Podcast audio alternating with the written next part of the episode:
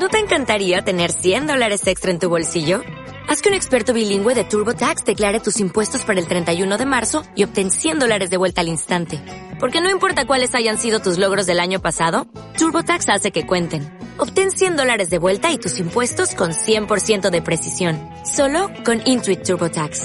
Debes declarar para el 31 de marzo. Crédito solo aplicable al costo de la presentación federal con TurboTax Full Service. Oferta sujeta a cambios o cancelación en cualquier momento. Eh, bueno, entonces lo que quería contarles y desde el IVA mostrar ya este año, en el mes de mayo, cumplimos 10 años con el programa de tratamiento de la fibrilación auricular, que por supuesto en el inicio se trató fundamentalmente de practicar la ablación a pacientes con fibrilación auricular, respetando las recomendaciones de eh, las guías. Voy a decir inicialmente, se basó en esto, porque les voy a mostrar cómo con el tiempo hemos ido cambiando nuestra visión del tratamiento de la fibrilación auricular y hoy estamos un poco más allá de las guías.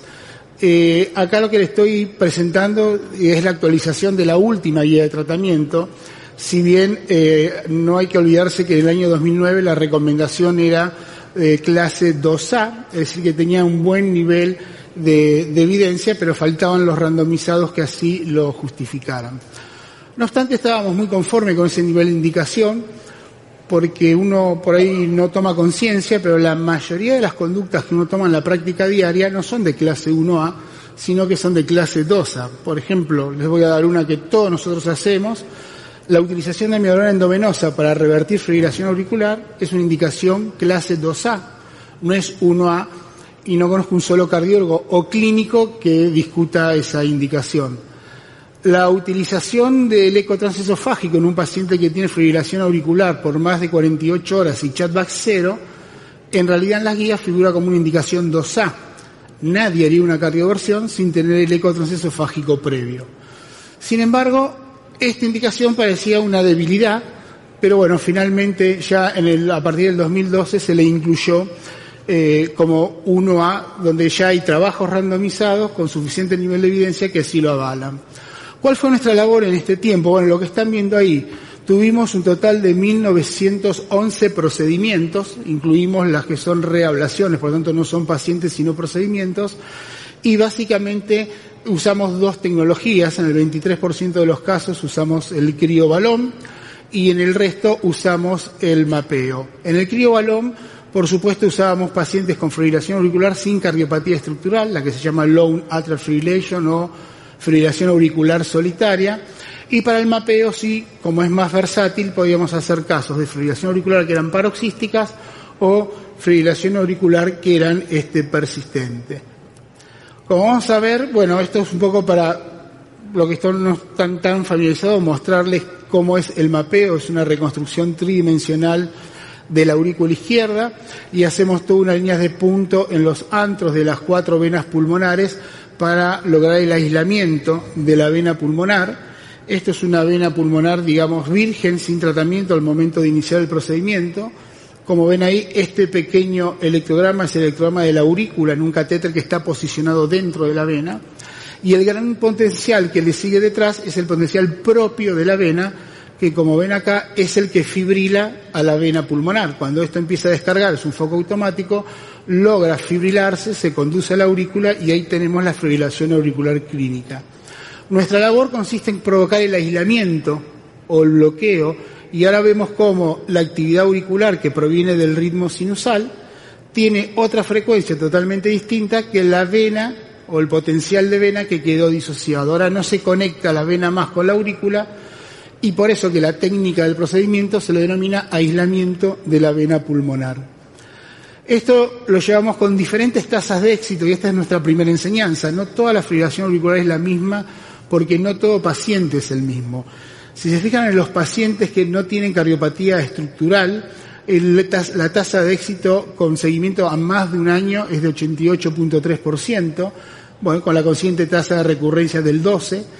En los paroxísticos, donde ahora vamos a ver cuando analicemos la población, la mitad de la población son hipertensos, tienen algún grado de eh, cardiopatía estructural fundamentalmente asociada a la hipertensión es del 75.5%, con una tasa de recurrencia del 24%, y en los persistentes la tasa de éxito es aún menor, da 64% con una tasa de recurrencia de 35%.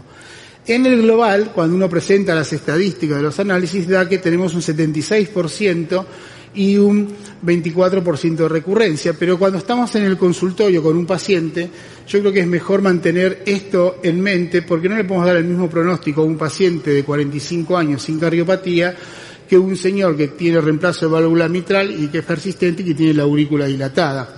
O sea que si bien los resultados son buenos, porque están, digamos, en coincidencia con lo esperado, el paciente que mejor evoluciona después de una ablación, sin lugar a dudas, es el paciente más joven y sin cardiopatía estructural. Y esto lo hemos publicado en la revista de la SAC después de cumplir los mil pacientes con seguimiento a más de un año. O sea, son pacientes con seguimiento efectivo y lo que encontramos es que la población, como les decía, casi la mitad de ellos, 49.5, son pacientes con hipertensión y que el resultado global aproximadamente es al que vimos recién, que es el más detallado eh, de, en cuanto a recurrencia. Fíjense que las aurículas, el tamaño de la aurícula izquierda está ligeramente dilatada, pacientes relativamente sanos o bien cuidados, porque tienen un chatbox de 1 en promedio, y la edad también es de 75 años. Si analizamos diferentes poblaciones, lo cual excede a, esta presentación, vamos a ver que los que son de criobalón son 10 años más jóvenes que los que van a evaluación con mapeo, otra causa o otro motivo eh, para ver la diferencia en los resultados. Pero nuestra pregunta fue, bueno, tenemos ese número, tenemos esa tasa de recurrencia, ¿qué podemos hacer para mejorar? Entonces lo que fuimos a hacer es ir a ver cuál era la diferencia entre los pacientes que recurrían de los pacientes que no recurrían, habiéndose utilizado la misma técnica y el mismo procedimiento. Y lo que encontramos fue lo siguiente. Fíjense que el número de episodios, no sé si se ve muy clara la diapositiva, pero acá lo que está midiendo es en, en días, seguimiento a un año, y el número de episodios por año. Los pacientes que tienen más de 10, más de 10 perdón, episodios por año tienen mayor recurrencia, en la segunda curva, que aquellos pacientes que tienen de 3 o 4. Y aquellos que tienen más de un episodio por mes, que es menos la incidencia en número de pacientes, son los que tienen peor evolución. Esto indirectamente nos está hablando que cada episodio de fibrilación auricular remodela eléctricamente la aurícula izquierda, puede provocar fibrosis y entonces ya el sustrato no se encuentra solamente dentro de la vena pulmonar, sino también que tenemos fibrosis en la aurícula izquierda, alojándose focos en la pared posterior, en el techo, en la vena cava y otras estructuras, lo cual hace más dificultosa en cuanto al éxito para eh, la ablación. Fíjese que el tamaño, el otro dato que encontramos interesante al momento de la selección de nuestro paciente, el tamaño de la aurícula izquierda, pero esta vez medido por área, nos dio una diferencia entre los que recurren y no recurren. Y el límite fue un área de 24 centímetros cuadrados. Es decir, si tiene una dilatación que está el límite entre leve y moderada, 24 y menos, el pronóstico es mejor que para aquellos pacientes que el área tiene más de 24 centímetros cuadrados. Y lo otro, que esto no fue novedoso, pero es bueno poder confirmarlo que a uno también le pasa lo mismo, la fracción de eyección fue un predictor. Obviamente que los pacientes que hacemos en insuficiencia cardíaca y con fibrilación auricular persistente tenían una evolución diferente que aquellos que tenían más de 45% de fracción de eyección. Con lo cual esto nos empezó a dar una idea y ayudarnos a mejorar la selección del paciente, es decir, a hacer la mejor ablación posible. Esto es la diferencia en recurrencia al año de los pacientes que tuvieron la fibrilación auricular en los primeros tres meses, blanking period, de los que no la tuvieron. Está muy escrito y, hay mucho publicado de que como es un periodo, un lapso de inflamación, no es predictor de recurrencia al seguimiento del año. Pues fíjense que a nosotros nos digo que el que recurre en los primeros tres meses post-ablación, la recurrencia al año es cuatro veces mayor que el que no recurrió. Con lo cual, tener una buena técnica y un buen endpoint al momento de la ablación es fundamental para que este periodo sea lo más calmo en sentido de menor cantidad de recurrencia. Y nos trazamos tres objetivos de cómo hacer para poder mejorar los resultados eh, y tener menor tasa de recurrencia o al menos poder hacer más predecible nuestra ablación. Lo primero entonces que fui, nos dimos cuenta a raíz de estos resultados después de 10 años es que hay que preconizar la ablación de fibrilación auricular en pacientes refractarios, no estamos hablando ni siquiera de ablación de primera línea, sino no estar perdiendo tiempo con el paciente probando uno, dos o tres antiarrítmicos, llegando a una cardioversión y quizás lamentablemente refiriendo el paciente tardíamente para que tenga un buen resultado. Fíjense que ya está publicado, es conocido, eh, Cosio o Cosio en España demostró que la evolución natural de la enfermedad de un paroxístico a un persistente se da entre el quinto y el décimo año. La verdad que no tenemos tanta exactitud, y esto puede ser al quinto o al sexto o al décimo. Y estadísticamente nos da que los pacientes que tienen menos de cinco años de historia de fibrilación auricular, de nuevo son los que tienen ese 88.5% de ritmo sinusal al año. Bueno, sin lugar a dudas, este, la tecnología en 10 años ha cambiado mucho y nos ha venido a ayudar de manera significativa. Hoy tenemos otros parámetros que antes no teníamos. Fíjense que esto es una ablación en fibrilación auricular, estamos aislando una vena pulmonar, pero les quiero decir que esto hay muchos datos que antes no teníamos. Podemos medir la presión que hacemos con el catéter, el tiempo que estamos dando lesión, cuál es la impedancia que se nos habla de sobre qué tejido estamos apoyados y podemos ver la disociación y el elemento de la vena con mucha mejor precisión. Si esperamos un poco más, vamos a ver cómo el paciente que está en taquicardia, al unirse la línea esta que está marcando el sistema en, en blanco, convierte la arritmia de fibrilación auricular en ritmo sinusal y cómo va quedando mucho mejor diseñada la línea de puntos que antes lo hacíamos solamente con un catéter de radiofrecuencia. Después vinieron los catéteres con control de presión y ahora tenemos catéteres con control de presión pero que hacen un análisis de la biofísica de la lesión asegurándonos el sistema mediante su análisis de que todas las lesiones tengan el mismo tamaño, el mismo contacto, o sea, la misma profundidad. Y el último punto, y es en el que estamos, diga, abocados 100% del tiempo y más concentrados, es qué hacer para mejorar la tasa de recurrencia es el control estricto de los factores de riesgo. Nos dimos cuenta que si empezamos por la ablación de fibrilación auricular, que muchas veces es necesaria porque el paciente está sintomático, es la, la indicación de la ablación es por FA sintomático, o sea que lo que al paciente le molesta es el síntoma, pero si no hacemos nada con la apnea del sueño, con el sobrepeso, con su sedentarismo, vimos que la tasa de recurrencia también es mayor. Y también hay datos que no solamente es nuestra realidad, sino en el mundo, que demuestran que uno pone mucha energía en tratar la fibrilación auricular, pero hace poco, fíjense acá, en cuanto a la tasa eh, de adicción al tabaco, la apnea del sueño, evaluar la función tiroidea, y la diferencia entre estas dos barras es que la barra en gris es eh, cuando lo hace una clínica de fibrilación auricular, fíjense que todos los porcentajes de indicación y de tratamiento es superior que cuando lo hace el médico clínico de manera eh, aislada. Hay otros beneficios, aumenta la tasa de adherencia, por ejemplo, a la anticoagulación y disminuye la tasa de sangrado por anticoagulación.